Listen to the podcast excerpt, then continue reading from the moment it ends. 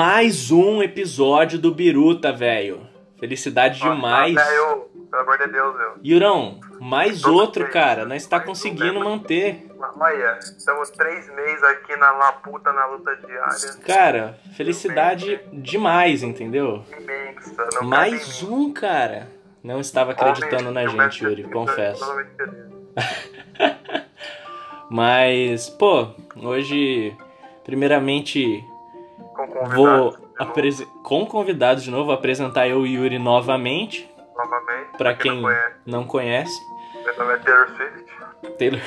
O Justin Bieber lançou álbum, mano. E. Mas. Parabéns, Justin Bieber. Parabéns, Justin. Mas vou apresentar. Eu não, né? Eles. Deixem que eles se apresentem aí. Os Bom nossos né? três convidados ilustres e um tanto militantes, eu acho. É, falem aí quem são vocês. Quem quiser começar aí, seus pangaré. E aí, eu sou a Vitória. Bom dia, Vitória. Fala aí, Bom dia. se apresente, cara. Fale eu sou tudo aí. Vitória, eu estudei com o Pedro, com o Yuri, aí eu tô me sentindo muito feliz que eles me chamaram pra gravar esse podcast pra papaguaiar aqui com eles. Perfeito, perfeito. Tudo bem? Meu nome é Gabi, você? mas todo mundo me chama de Gabizinha. Perfeito. Seu, seu contato no WhatsApp tá Gabizinha mesmo, Gabi. Sim, Eu também. eu já estudei com todo mundo que tá aqui também. E é muito legal tá reunindo todo mundo pra falar mal do Bolsonaro. E É pra isso que eu acordo todo dia. Exatamente. E aí, ô, o outro pangaré? Ô, ô, Pangaré. Boa noite, eu sou o João Souza e eu estou solteiro.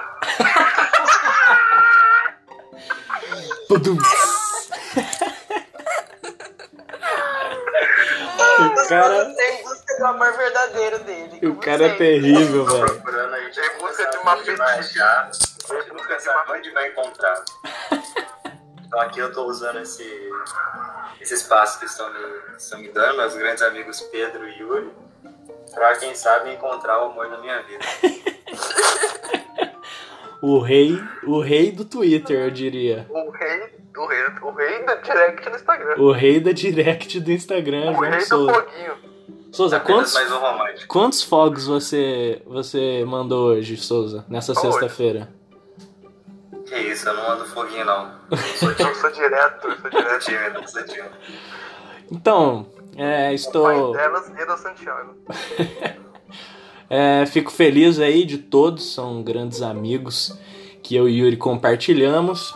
E hoje, tô mano, apoiando.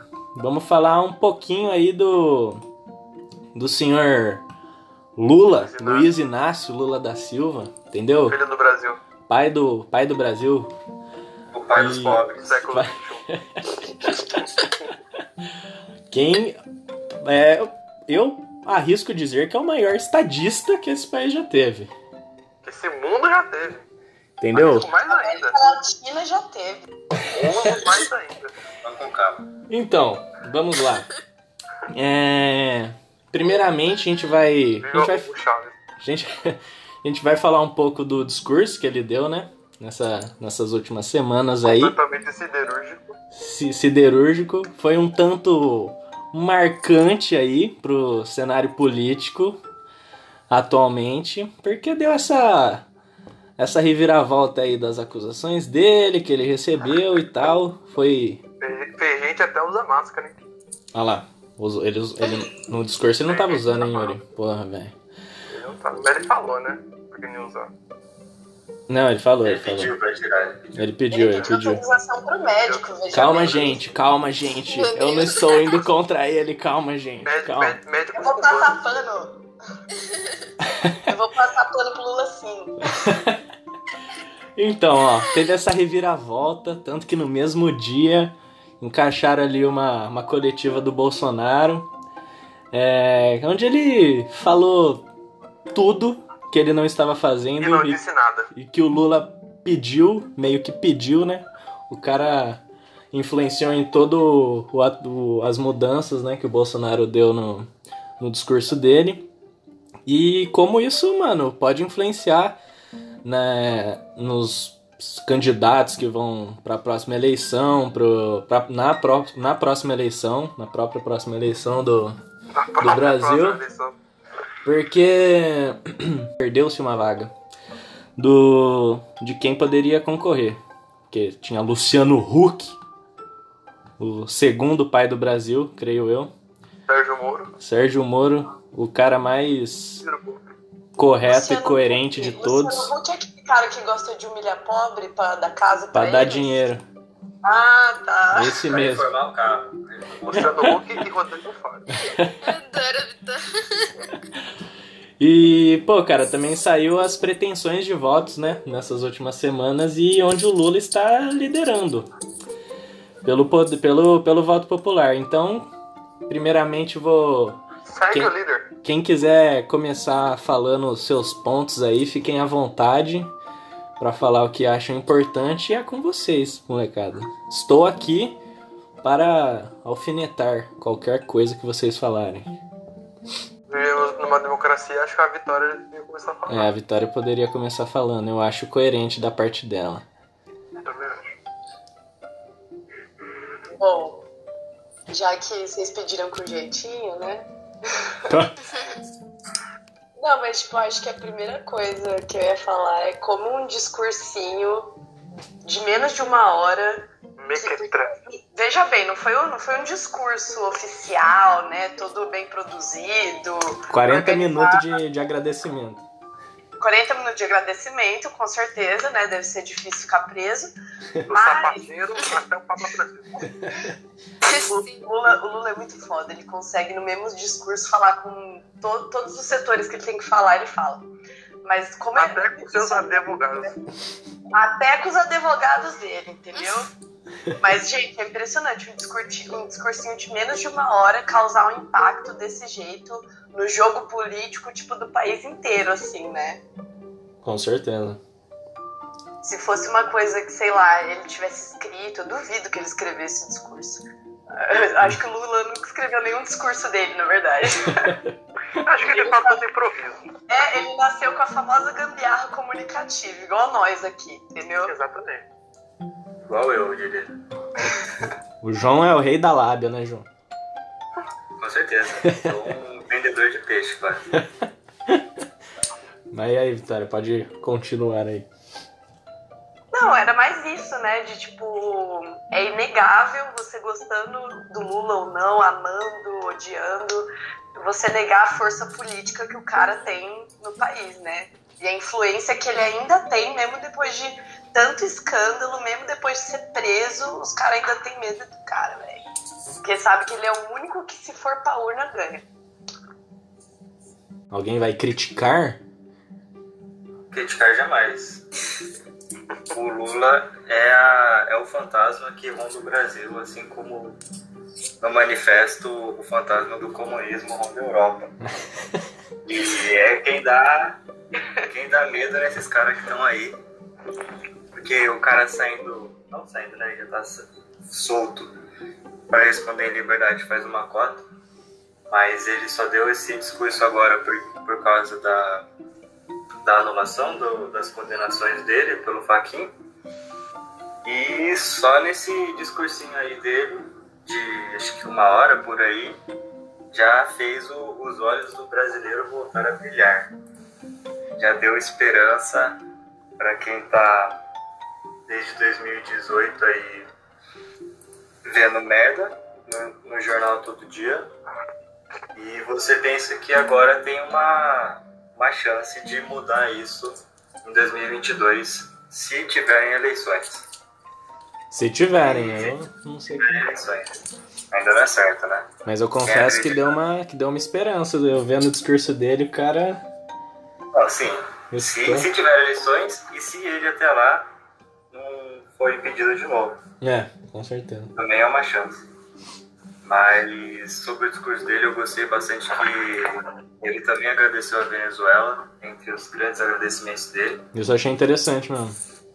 E e é isso, porque a gente vive num Brasil em que a esquerda tem medo de ser esquerda. E a gente fica fingindo que é de centro e pra, por causa de eleição e de voto, mas a gente tem que afirmar que é esquerda mesmo e pau no cu de quem não é. Tem uma esquerda onde o. Eu acho que o que eu lembro, o único ministro dele que não foi liberal foi o Gilberto Gil. É verdade. O único. É pior que é verdade. Que de vice-presidente a todos os ministros foi tudo liberal. Foi liberal, com certeza, senão ele nem teria ganhado, né, em 2002.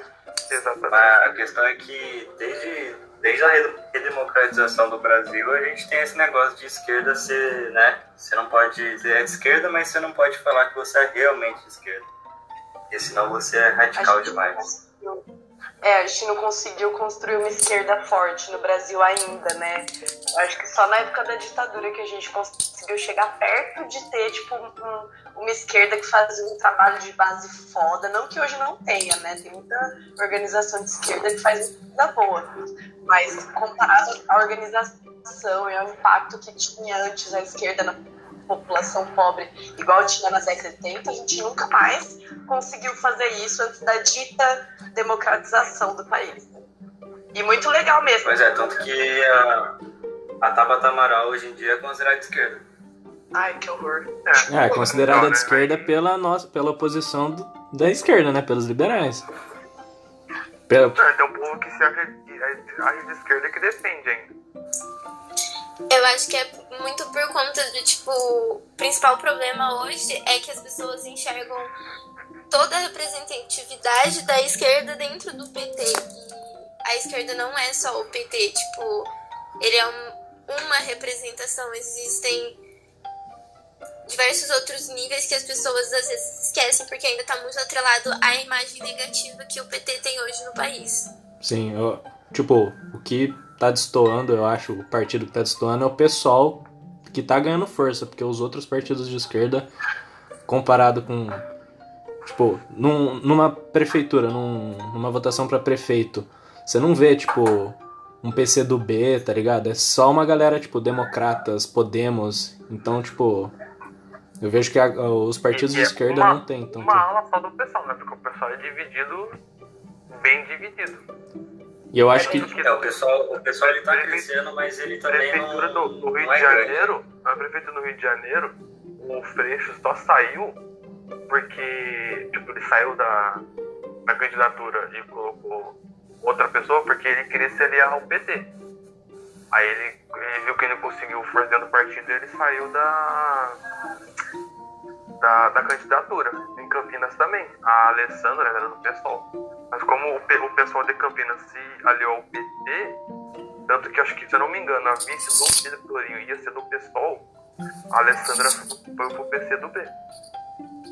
Mas é porque o, o PSOL, ele veio do PT, né? O PSOL, ele era uma, uma ala radical do PT que saiu, que acho que era a Juventude Vermelha, Estrela Vermelha, alguma coisa assim, e eles saíram para formar o PSOL.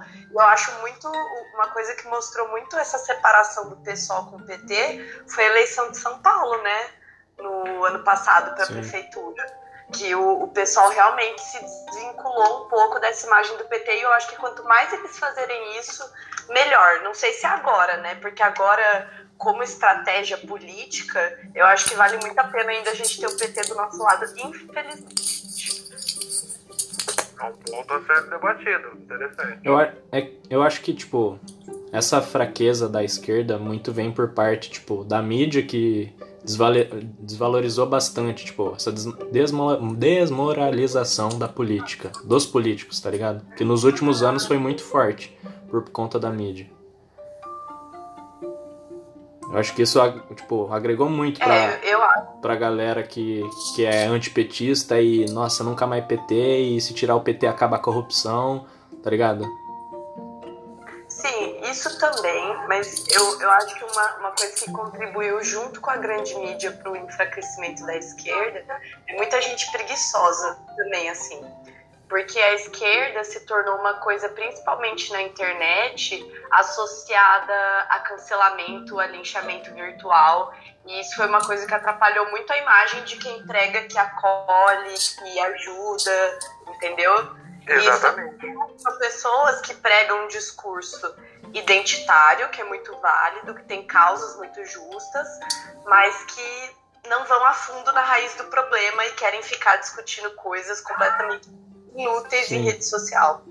E eu, Aquela. Culpa do isso aí. É verdade.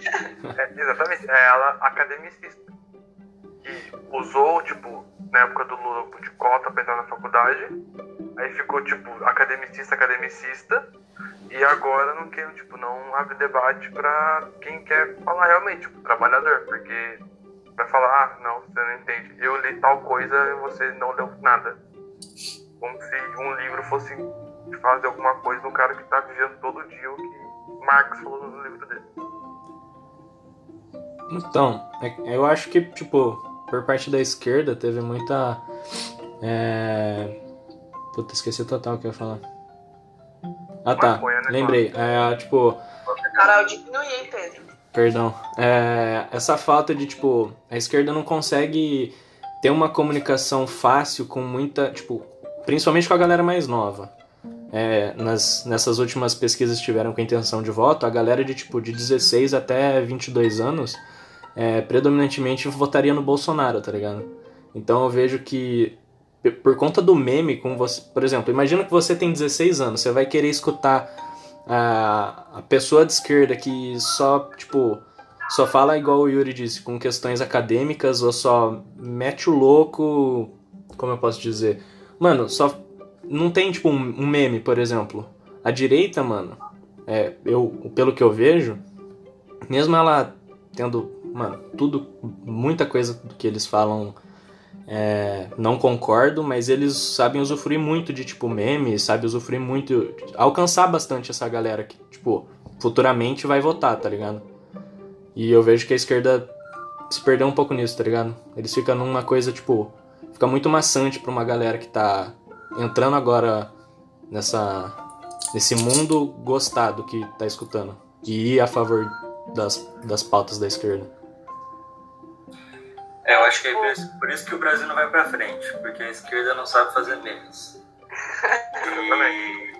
Não, não é Mas, isso. tipo, de, não, mas de verdade, eu entendi o que você falou, mas eu também acho, porque até porque o fenômeno bo- do bolsonarismo na, na questão mais jovem, até também dos mais velhos, mas cresceu muito com a questão de tanto de, de mensagens mais simplificadas no- nas redes sociais, por meio de memes, de montagem, essas coisas, tanto por youtubers políticos assim que cresceu tipo, da, dessa leva do MBL e de outros caras que fizeram, tipo, Nando Moura, cresceram no YouTube falando merda de política e só que de, um- de um jeito simples, burro, mais simples, que qualquer idiota vai achar que tá certo, se não tiver um contraponto. Então acho que principalmente até até 2018 assim a gente a esquerda não teve é, não entrou nessa área a internet era meio que dominada pela visão de direita, tipo, no YouTube era só direita, Uhum. na questão tipo de, de games até, mano, você vê que o, o mundo gamer assim é muito, Os nerdola. é, esses nerdola aí é muito, tipo, de direita também, tipo, todo mundo imbecil. E eu acho que, tipo, a gente saiu perdendo, tanto que a comunicação que a campanha do Bolsonaro tinha e de outros membros da direita tinha, é, tipo, entendia muito melhor a internet do que a esquerda. A gente só teve uma campanha focada na internet, tipo, que tinha uma representação melhor da esquerda na internet, mais fácil de entender e que tinha mais abrangência um, popular, foi a campanha do Boulos para São Paulo. Sim, sim. Eu ia falar isso. É, eu, eu Porque, ia tipo, falar. o MBL tá desde o, dos protestos, antes da Dilma sair, certo? Que o MBL tá agindo. Sim, o MBL tá, tá em 2013. por aí. 2013 fazendo bosta. Isso.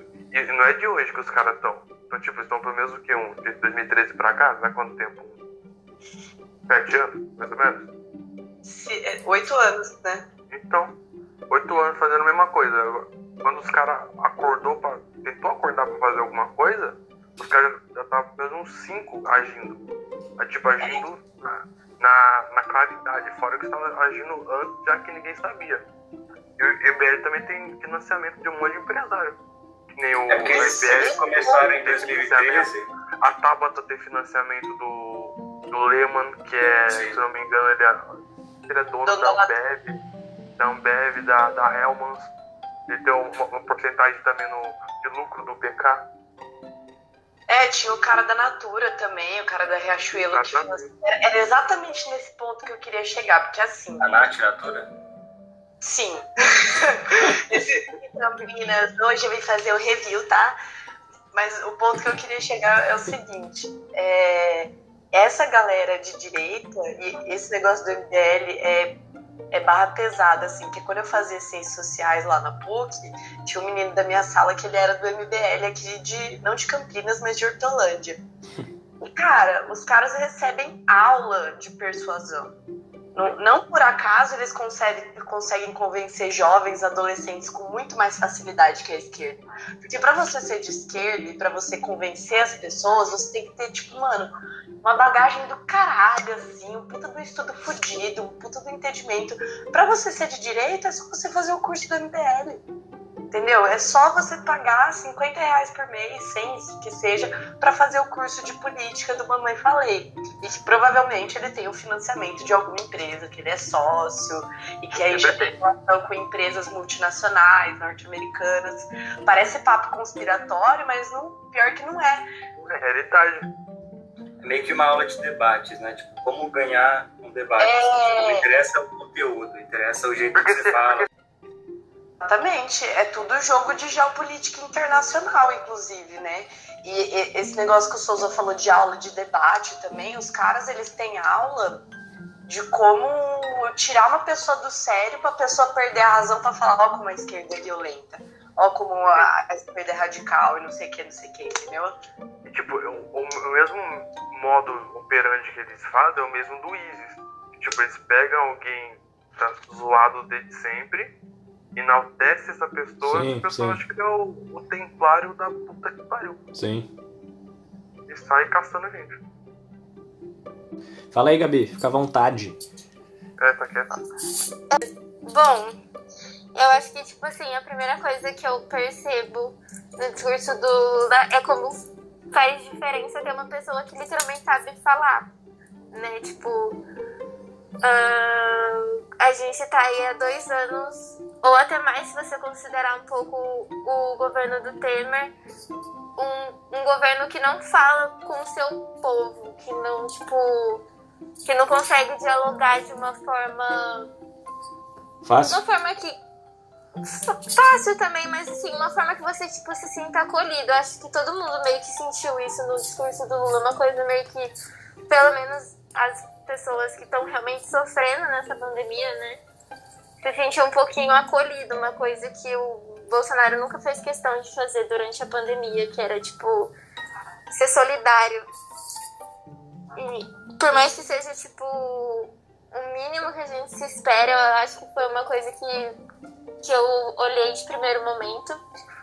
Mas eu também sinto que, tipo, todas as coisas boas que ele falou, todas as coisas importantes, ele falou porque era preciso falar.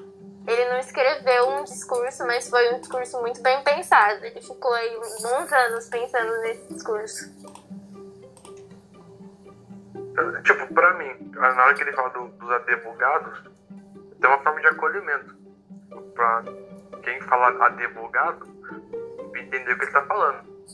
Porque, tipo, isso na psicologia explica uma coisa. Dá pra entender melhor, mas. Vamos supor, quando você fala pra alguém que fala igual você tá falando, você consegue entender do que alguém que fica falando, re- ressignificar. Exato. É tipo Não, neurolinguística, não. né? Você É, exatamente. Fica falando palavras você agir da mesma entende. forma. Sim, exato. Tipo, é, é a ideia de que, tipo, quando você imita a pessoa com quem você tá conversando, ela é mais facilmente convencida por você. Que talvez ele nem fale assim de verdade, né? Não, ele não fala, certeza que ele não Dia a fala. dia. Tipo, eu nunca vi outro vídeo dele falando advogado, peça dele. Mas realmente pode ter sido uma técnica. Eu acho que, tipo assim, ele é desse jeito mesmo, já é natural dele. Tipo, o Lula, ele é totalmente um ser político, né? É, mas eu, eu penso que as coisas que ele disse, os pontos do discurso são bem pensados. É, todas as pautas que ele colocou ali, ele colocou porque vai fazer diferença. Era para movimentar o jogo político mesmo e influenciar em cada parte que tinha que influenciar. Mas, mano, tipo, olha como o que faltava pro, pra nós era, era só, tipo, a presença dele. Porque Sim. o Bolsonaro tá aí desde 2018. Tipo, a gente tá há um ano, assim, de pandemia e ele só, tipo, diminuindo o bagulho, só, tipo, literalmente lutando contra quem luta contra o vírus. Negando, né? E, negando a tipo, pandemia. negando e fazendo umas aglomerações totalmente sem sentido, só para mostrar popularidade. Tipo, é, diminuindo a necessidade de máscara, diminuindo a vacina e tal. E todo, tipo, todos os políticos de esquerda, pelo menos os de realmente esquerda, usaram a rede social, tipo, falaram contra, falaram pro seu público, tipo, tentaram fazer um contraponto ao que o Bolsonaro faz. E, tipo, o Lula fez em um discurso o Bolsonaro meio que retroceder nas ações dele de tão grande que é o peso dele, do Lula fazer um discurso sobre isso. Uhum. Porque enquanto não tinha o Lula lá, é, Lula, Lula. Mas enquanto não tinha o Lula lá, é, ele tava, tipo, jogando sozinho, tá ligado? Ele tava sem nenhum contrapeso, ele tava é, ditando as regras do jogo e ninguém tinha força pra ir contra aquilo. Ninguém negava o que ele nem- falava era O que ele falava era verdade, tá ligado? Sim. Era. Tipo, não tá tendo pandemia, a gente tem que voltar tudo ao normal. Os números estão crescendo porque não tem o que fazer. Não tem Foi corrupção no governo, tá ligado? É, então, foi, foi só o Lula fazer um discurso que, tipo, até a mídia internacional deu muito mais atenção pro negócio. Ah, ele é cidadão parisiense, né, meu? Ele é tudo, né? Mojica, Alberto Acho Fernandes. que não tem como a gente não, tipo, reconhecer que eu acho muito errada a ideia de colocar. Tudo bem que nesse contexto político, que esse ano que vem, eles vão ser lados polarizados, mas em uma visão geral, colocar que, tipo, o Bolsonaro e o Lula são opostos. São pó, tipo, não. Sim, o sim. Bolsonaro é assim, ele é a decadência da decadência, ele não devia ser político, ele não tem. Uma falha histórica. né? de um fascista de merda, um verme. Ele não tem, tipo, nada, entendeu? O Lula, ele é um político, ele, é um, ele, ele já tem tudo que é necessário pra ser um político, ele já é, é aquilo por natureza. Então, tipo, é muito. Eu acho errôneo colocar dessa forma. O, toda a incompetência do Bolsonaro já traduz isso pra gente. Mas o que, o que eu analiso é, tipo, os pontos de, de durante o discurso que ele falou foi todo realmente pensando na campanha eleitoral. Tipo, ele veio mesmo para mudar pra, e mudou. A gente já tinha, há um tempo atrás, como o Pedro disse, as opções eram Ciro, Luciano Huck e etc. E hoje a gente já tem uma visão completamente diferente do que vai ser ano que vem. E que bom, que bom que isso aconteceu. Uma coisa que a Gabi falou dessa questão do de se sentir acolhido, né? Porque a gente está num estado já da pandemia que tá realmente um colapso, assim, então, não só na área da saúde, mas eu, eu não sei vocês, mas quando passar tudo isso, eu vou olhar para trás e falo, gente, alguém anotou a placa do, do caminhão que atropelou nós aqui, que acabou com a nossa vida. Nossa. Porque, gente, Tá foda, é, a gente né? tá a gente está com uma população extremamente cansada de ficar dentro de casa, sem trabalhar, sem produzir, e um presidente que está simplesmente varzeando tudo em nome da campanha eleitoral de 2022. E o Lula, ele chega com uma coisa de tipo. Até o Zé Gotinha ele usou. Até o Zé Gotinha, gente, o Zé Gotinha tava desfalecido, ninguém mais nunca tinha visto falar do Zé Gotinha, agora ressuscitou o Zé Gotinha. Entendeu? E isso que a Gabi um fuzil na mão, ai meu Deus. isso que a Gabi falou do, do Lula ser um cara político, é, é muita inocência a gente achar que político é burro. Eu tenho raiva de quem fala que o Bolsonaro é burro, Sim, porque ele sim. não é burro. Ele tá fazendo o que ele quer, velho. Paulo Ele tá Guedes tá fazendo as fazendo as coisas coisas que ele quer. Da mesma forma que o Lula é um, é um senhor já de 70, 77, ele tem 76, não sei. Alguma coisa assim. Já tem mais de 70 anos, ele sabe muito bem tô falando. Sim. Entendeu? Ele sabe muito bem o projeto político que ele tem para apresentar e o que esse projeto político representa. E é isso que está faltando na eu acho que a gente só Ô, Vi, conseguiu- Vi, repete, repete, por favor, porque travou um pouco aqui. Ah, tá. Eu nem lembro o que eu falei, acredita? Dois, dois segundos atrás, né? Foi dois segundos atrás. Você tava falando do que político não é bobo. Tipo, a gente não tem uma de um cara que sabe o que tá apresentando, sabe? De um cara que acredita naquele projeto. Porque, cara, assim, falar que o Lula vai ser um cara super revolucionário, comunistão, não sei o quê, isso é história pra boi dormir.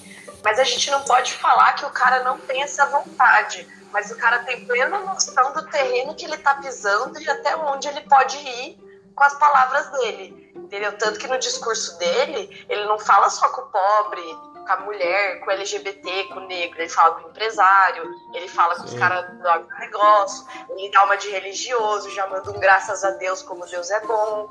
Entendeu? Até pra policial, ele falou. É. E se diz Exato. radical. Ele se diz radical nesse discurso dele.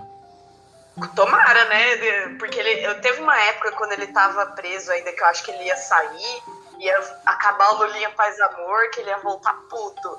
Aí eu falei, Deus queira, gente, em nome de Jesus. Deus não quis, gente. não, de verdade, mano, o Lula tem mais de 70 anos. Ele não, não vai se radicalizar agora. Ele já teve dois mandatos, ele já indicou a Dilma para mais dois, um e meio. Mas, tipo, o que o Lula é e o que o lulismo é, a gente já conhece. Todo mundo já conhece que é um, um, um social liberal, né? Tipo, é um capitalismo, só que... Social-democrata, né? Isso, social-democrata. É o, ele não vai romper com nada, ele vai continuar um capitalista, ele vai continuar sendo o cara que vai, ao mesmo tempo que diminui, tipo, ele não vai diminuir a desigualdade, como ele não fez antes, mas ele, tipo, diminui a pobreza, ao mesmo tempo que ele aumenta, tipo, também faz o rico lucrar mais. Então, a Até gente porque no- ele vai- No, no mandato dele, os bancos, mano, lucraram muito. Tipo, muito. banco, empresa, tudo, Sim. tudo cresceu. O banco Mas- lucrou Todo muito. mundo lucrou. Fora a questão do governo Lula ser extremamente punitivista, né? Tipo, de violência policial e tal. Isso é uma coisa que, tipo, sempre teve. Foi o governo que mais teve encarceramento em massa. Sim, a nova lei de drogas. Mas ele não criticou aí isso no é discurso coisa dele. da lei dele. E nem vai, gente, ele não vai criticar isso, porque ele sabe que é uma base muito forte de eleitor de direita e de centro e que ele não pode mexer nesse terreno. Então, tipo, o Lula não é um cara de esquerda radical, ele não é um cara que vai romper com o sistema, do jeito que ele não rompeu com o sistema em 2002 até 2010, mas ele é o cara que, tipo, tem força para ganhar do bolsonarismo. E agora é o que a gente precisa, tá ligado? A gente precisa Exatamente. de mais do que isso, a gente não Exatamente, precisa do, do rei do PCB, tá ligado? Não precisa do Stalin nem do Lenin. Mas daí precisa de alguém que, que Saudades volte a ser gente, cara. Só isso que a gente precisa agora. Até porque é, quem garante que o, o outro não seria o que a gente já tem? A gente tem um cenário político em que eu não vejo É, o outro é ninguém até mais. É, ninguém mais tão bem preparado do que ele. Ele já esteve nesse cargo, ele. Por mais que aqui dentro do Brasil ele não tenha é, 100% apro aprovação internacionalmente, ele é muito bem visto. Então, tipo, é realmente o que pode tirar a gente da merda agora. Isso Sim, é então, o grande ponto do, do Lula é isso, porque ele é, é o único nome de esquerda que pode contrapor Bolsonaro na próxima eleição. Exatamente. Esse- Qualquer um outro perderia. Sim, então, tipo, se não for o Lula, muito provavelmente o que a gente vê até agora é que vai ser Dória, Luciano Huck, Moro, Madeira, Então, que é tudo direito. nas pesquisas estava mostrando o Ciro ganhando do Bolsonaro, mas eu duvido muito, cara. Não sei. E Ciro não é mais de esquerda, né? O Sim. Ciro assina, desde antes de 2018, ele Ah, Sim, muito. as declarações. O Ciro sempre foi de direita. Ele usou o discursinho de que era de esquerda pra tentar ganhar a eleição em 2018, mas sempre foi de direita. Justo. E não é, ele não é de esquerda, parece. Não tem como ele. Se ele for pro. Se ele fosse, né? Ele nunca chega no segundo turno. Mas se ele fosse pro segundo turno de. Eu acho que ele não sai dos Bolsonaro, 12%. Ele, ele não sai dos 12%. Não sai. Ele não, não tem. Ele não tem nem voto da esquerda nem da direita. Ele tipo, não é a primeira opção de ninguém, fora a militância do PDT. Que não é grande serviço. E isso que a Gabi falou é bem verdade, de que, tipo, o, infe- infelizmente ou felizmente, né, dependendo da opinião aí, a- o Lula é o único cara de esquerda que realmente está preparado para aguentar o rojão que vai ser ser presidente em 2022, porque, se bem que é, tem várias teorias, né? ser muito bosta aguentar o rojão, ou vai ser uma puta jogada de mestre para quem se eleger, porque, mano, você fazer pior do que o Bolsonaro fez, é- olha, Tem que fazer força. Não, o cara vai ter que se esforçar pra caralho pra fazer o que esse cara fez em pouco tempo de governo. E não só falando de pandemia, né? Vale lembrar que o, o Bolsonaro já tá fazendo merda, ó, há muito tempo. Aprovando é, reforma disso, reforma daquilo. É que é emergencial, velho. Eles querendo tirar o gasto necessário do governo com educação, com saúde, eles estavam querendo tirar disso. Ah, mas a gente tá congelado desde a época do Temer. Sim, sim, sim. O teto de gastos, né? Teto de gastos. É, esqueci esse nome. É, ele, ele, ele congelou 20 anos e ainda queriam congelar mais, né? Deixar por mais tempo. Então, mas essa, essa foi a questão de, de que faltava o Lula no, no contraponto do Bolsonaro durante todo esse tempo que ele está no poder.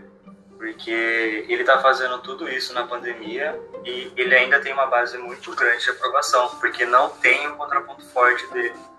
A gente teve um discurso em todo o mandato dele que teve um, um contraponto de peso, porque até agora ele está falando, por exemplo, agora na pandemia, ele falou contra a vacina o tempo todo, e assim que o Lula fez o discurso, ele começou a falar: não, porque a nossa arma é a vacina agora. E as pessoas que apoiam ele vão continuar apoiando, porque não tinha esse contraponto. E tem a, a questão do, de o Souza. O Souza tinha falado há um tempo atrás, eu ia comentar, mas o assunto acabou rolando e esqueci. Mas sobre a questão da Venezuela, porra, importante pra caralho ele falar disso no discurso dele, porque o discurso dele tem impacto internacional tal. E todos os líderes mundiais com certeza viram. E é muito importante que tenha alguém, tipo, latino-americano denunciando a situação, não só da Venezuela, mas de outra experiência imperialista aqui na América, né? Tipo, Bolívia, também. É, nessa onda que teve aí de, de golpe na América Latina, a Venezuela foi a única que manteve firme e forte ainda. É, tipo, também pra demonstrar, de certa forma, que, que ele é parte dessa esquerda, né? Tipo, a gente criou muito, exatamente meio fazendo um ponto com o que o Souza falou, de que a gente tem meio que vergonha de ser de esquerda, né? Tipo, você é de esquerda, mas fica ali meio se escondendo no centro e tudo mais. É, ao é, prestar agradecimentos à Venezuela, ele mostra que, tipo, é dessa esquerda que a gente meio tenta esconder, mas que não é pra fazer isso. A gente tem que se assumir como esquerda, a gente tem que defender nações como Venezuela, Cuba. Coreia é, do e- Norte. tipo, eu acho que foi importante também trazer, trazer esse tipo de coisa pra gente. É, é importante o impacto social do discurso dele, mas também pra falar que a gente que a, a nossa esquerda tem que ser aliada a essas nações também. É, a esquerda no Brasil tem um grande problema de não querer se assumir anticapitalista. Isso é um grande problema. Porque a esquerda, na sua, na sua essência, é anticapitalista, independente de toda, todo o segmento liberal da Então, essência, mas é anticapitalista. eu acho muito difícil uma esquerda conseguir se eleger não tendo esse discurso, tá ligado? No momento, sim. Até porque o mundo, o mundo inteiro é capitalista, então mesmo você tendo uma ideologia Sim, de até por isso que a capitalismo, gente não vê muitas repre- representações extremas da esquerda no cenário político, né? É, exatamente, é esse lado que, que meio que, que abdica do capitalismo. A gente não tem tantos, assim. É uma... E a gente tem muitos de extrema direita. Mas aí é que tá a minha preocupação. Em que momento a esquerda brasileira, tipo, até quando a gente vai esperar pra assumir esse posicionamento? Porque até então. Tô se esperando o Lula voltar. É, lógico, tá esperando o papai. É, é o que eu ia falar quando vocês falaram que, tipo, a hora que ele deu o discurso, todo mundo acordou. Que to- todo mundo, ah, não, ah, não, não, não, tá O Boulos mundo tá chegando, gente. Mas, mas até porque. Nossa, até- dele. Até, até então, se você abre a internet, em qualquer grupinho merda de Facebook, em qualquer comentário de YouTube, tipo, você não precisa entrar muito na Deep Web assim pra achar, tipo, comentário de supremacia branca, racismo, ódio à mulher, ódio ao LGBT, tipo, coisa pesada de direita radical. Então, tipo, cara, esses caras estão se pronunciando em rede nacional, estão pedindo fechamento de congresso, isso daquilo. Quanto tempo será que a esquerda brasileira ainda precisa para tipo tomar uma postura mais radical e postura não só de falar, porque falar é muito fácil. Já agi. E, mano, não, não necessariamente falar em discurso abertamente, mas agir mesmo e tipo agir na raiz do problema, que é Exatamente, tipo. Foi até uma coisa que, que a gente meio que tá esperando acontecer, né? Tipo, a gente tá vendo é, há bons anos todos esses discursos sendo muito bem representados, esses discursos, discursos é, de supremacia branca, de ódio à mulher, é, de homofobia, tudo isso muito escancarado, tipo, como se fosse, sei lá, bom você pensar tudo isso. E agora a gente tá esperando que com toda essa movimentação política da esquerda que apareçam pessoas fazendo o oposto, sendo o oposto disso, de, de ser uma esquerda mais radical, uma esquerda mais realmente ativa e não só em rede social. Tipo. Isso é batata quente boa. Por isso que eu tava citando a parte de, tipo, da direita ter muita facilidade de falar com, com o público mais jovem, pelo fato de grande parte desses comentários e dessa propagação de, de ódio vem por parte dessa molecada, tá ligado? Então, por isso eu acho importante nessa questão do uso das redes sociais e do- da normalização dos discursos que a gente consuma, compartilhe e converse com as pessoas do nosso círculo social o máximo possível sobre essas questões.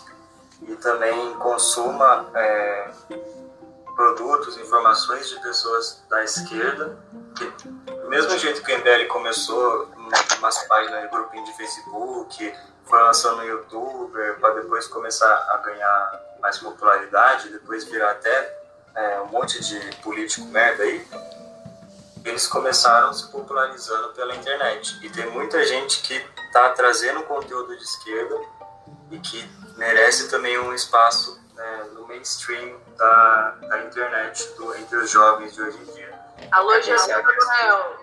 Jones Manuel, Sabrina Jones Fernandes, Manuel. A Laura.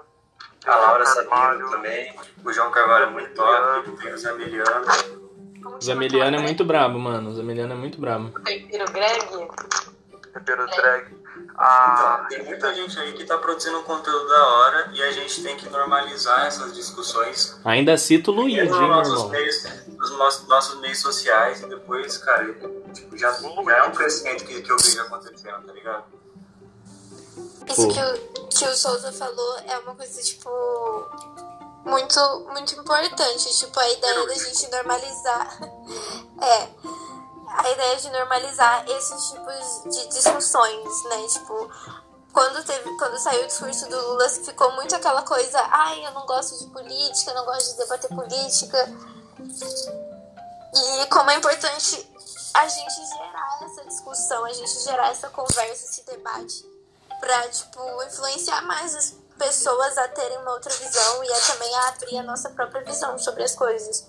Muitos problemas que a gente está enfrentando hoje é porque a gente não conversa sobre política.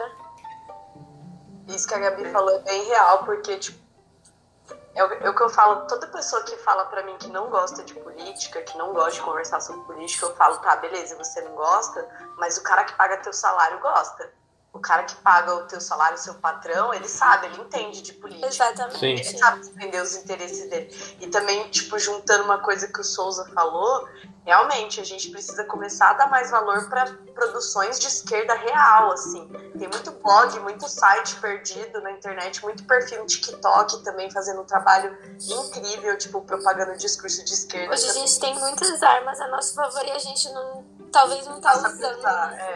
é. E também é, ter uma leitura mais marxista das coisas, porque o que, o que chega para informação da grande mídia são de tabloides internacionais e a, a maioria das vezes esses canais de notícia nacional só copiam essas notícias internacionais.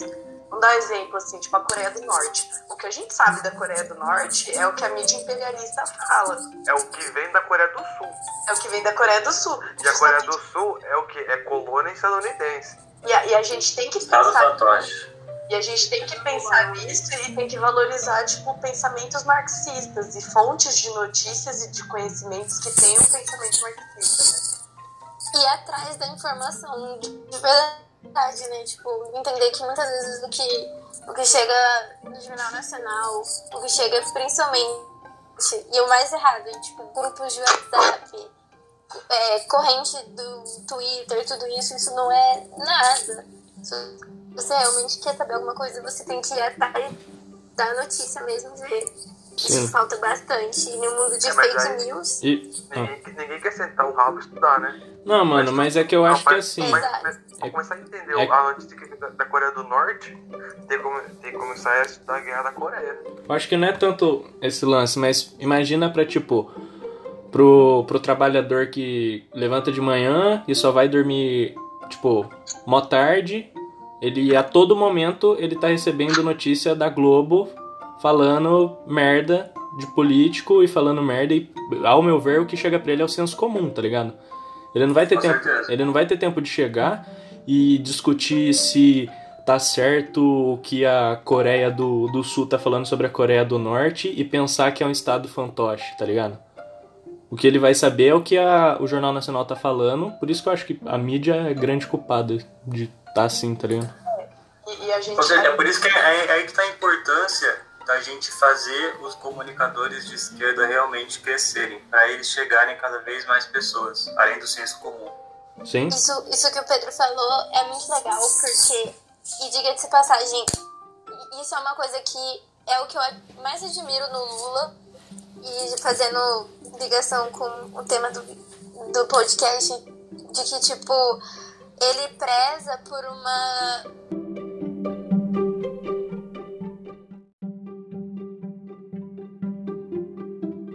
Pela desi... desi... Ai, Como que é a palavra? Desistir. Não vou saber falar. Não vou saber Desejo de falar. estimação? Ah, é. Ele não, Desejo de ele não quer elitizar o conhecimento, ele não quer elitizar a, a política, né? Tipo, eu vejo que ele tenta buscar Deselitização. isso, essa palavra mesmo, Souza. Perfeito.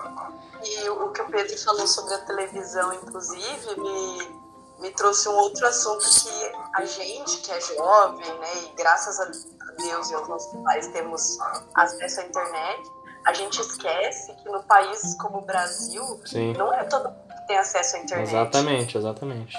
Tem, Exatamente. A é televisão ainda é muito forte. muito forte, Muito forte. cara. Porra, a televisão fez derrubar a Dilma. Sim, sim. Entendeu? Porque, desculpa, a grande mídia teve um, um grande papel no golpe de 2016 e continua tendo um grande papel pra gente saber como que tá a aprovação ou não de cada presidente da república. Sim. Independente se a, a mídia se posiciona contra ou a favor de determinado candidato, né? Mas a televisão ainda tem uma força muito importante. A, te- na E aí, televisão elegeu o Bolsonaro total, mano. Eu acho um- uma Ah. grande parte foi, foi por parte deles, mano. Gente, eu vou A a internet ajudou bastante. rapidinho. Beleza, eu acho que foi uma grande parte por causa. O Bonner só chegava e falava. Imagina, no Jornal da Manhã tinha o Alexandre Garcia e a Leitão falando, metendo pau no Lula. Aí no Jornal da Tarde reforçava as notícias que eles vinham. Tá ligado? À noite era o Bonner metendo pau no Lula de novo. É, o eleitorado do Bolsonaro, eu vejo que ele, tipo.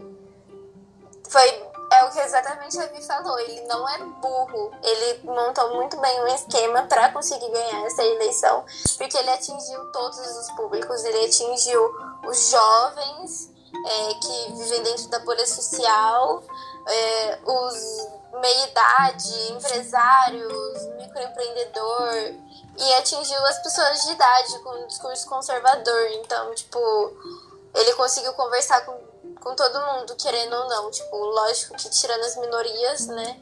Ele conseguiu conversar com boa parte do público votante. E foi o que ele fez ganhar a eleição. Isso aí, galera.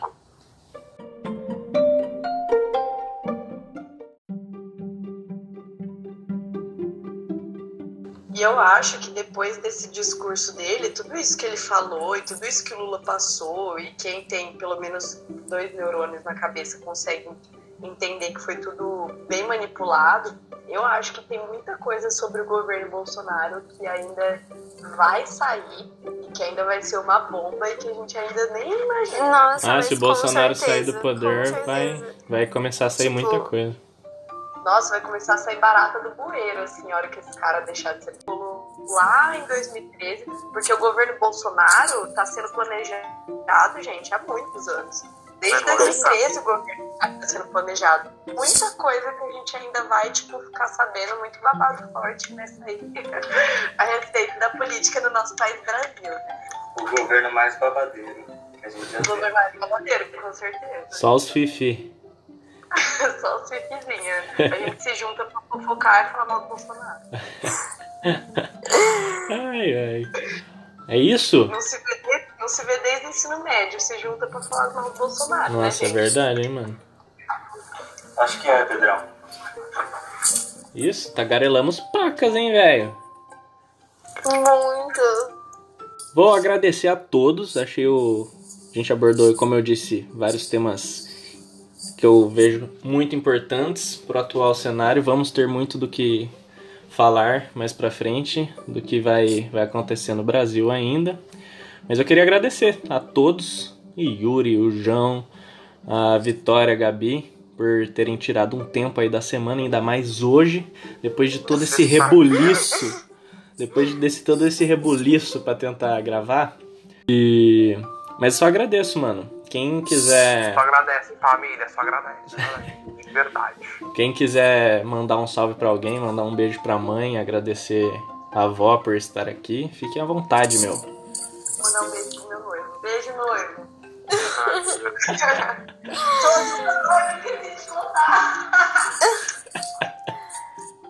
Cara, se a gente começar essa, esse assunto aqui no podcast, vai ter mais uma hora e vai ser muito xingamento por minha parte. De mim também. Tudo, tudo que eu sou assinar. assinar Nossa, Vitória, falar, você moscou, hein, Vitória? Inclusive, Vitória, eu vou te xingar no Twitter hoje e se você não tem Twitter pra se defender, problema é seu. Se fodeu. Eu vou, eu vou colocar lenha na fogueira, se foda. Nem Eu ligo. depois me manda print no grupo. Eu vou falar, eu concordo. 100%. De tudo. Pô, Vitória, nem pra você mandar, sei lá, uma, um SMS, ligar pra minha. Ligar pra eu cá. pedi de noivado no ano novo. No ano novo eu já tava sem celular. Problema seu. Vitória, cada um com seus problemas, eu não ligo, entendeu? Cara, você acha que eu resolvo esses problemas? Eu quero saber os problemas. Quero um problema resolvido pra mim. Eu errei. Nossa Uma amizade. mulher reconhecendo um erro. Ixi, Vou dormir com febre hoje. dormi com fé. Mas se cuida, tá? Ai, ai. Vai falar, Gabi? É, queria agradecer pelo convite, depois de eu implorar várias vezes, né? Não, mas- cara. Mas Depois antes, de, antes, antes de Ah, eu- pedir eu pra já- eu, eu tava falando com o Pedro já. Eu já, exato, eu já tinha pensado em muitas opções de temas pra chamar vocês. Hum, pode continuar chamando. É, queria mandar um beijo pra minha mãe. Beijo, mãe, te amo. Eu Beijo, tô mãe da Gabi, ela te ama. no Biruta Podcast. Ela tá tá na internet agora. Pra toda essa nossa audiência. É isso aí. Obrigada, meninos. Obrigado, Pedro. Obriga- Obrigado, Yuri. O, o João Souza levantou a mão, gente. Queria. Fica à vontade, João Souza. Vou falar aqui, queria dar um agradecimento aqui aos meus amigos Yuri e Pedro, donos desse lindo podcast, que em pouco tempo vai dominar o Brasil e o. Se Deus quiser. E não, e não esquecendo, Souza, você está o quê?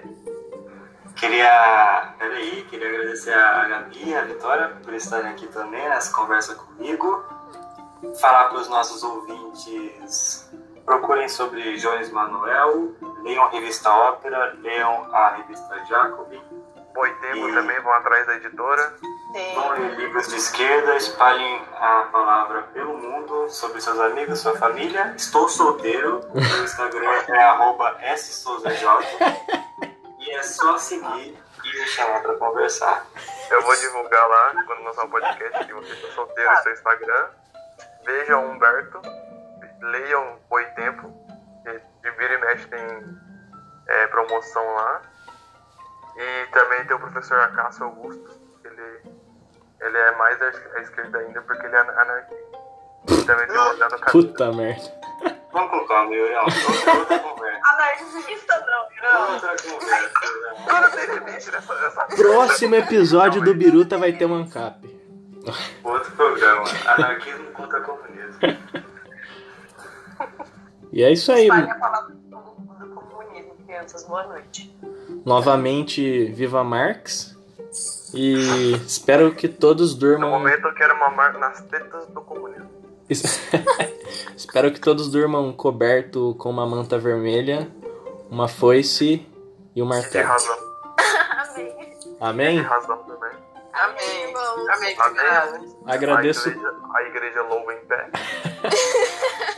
Aos ritos finais, em nome do Pai, do Filho, do Espírito Santo. Amém. Salve Padre Angelino Lancelotti. De Gente, Cristo, ele é irmão. muito o Cordeiro de Jesus, né? Um beijo. Ergue as mãos e dai glória a Deus. Orgulhosa de você agora, Yuri.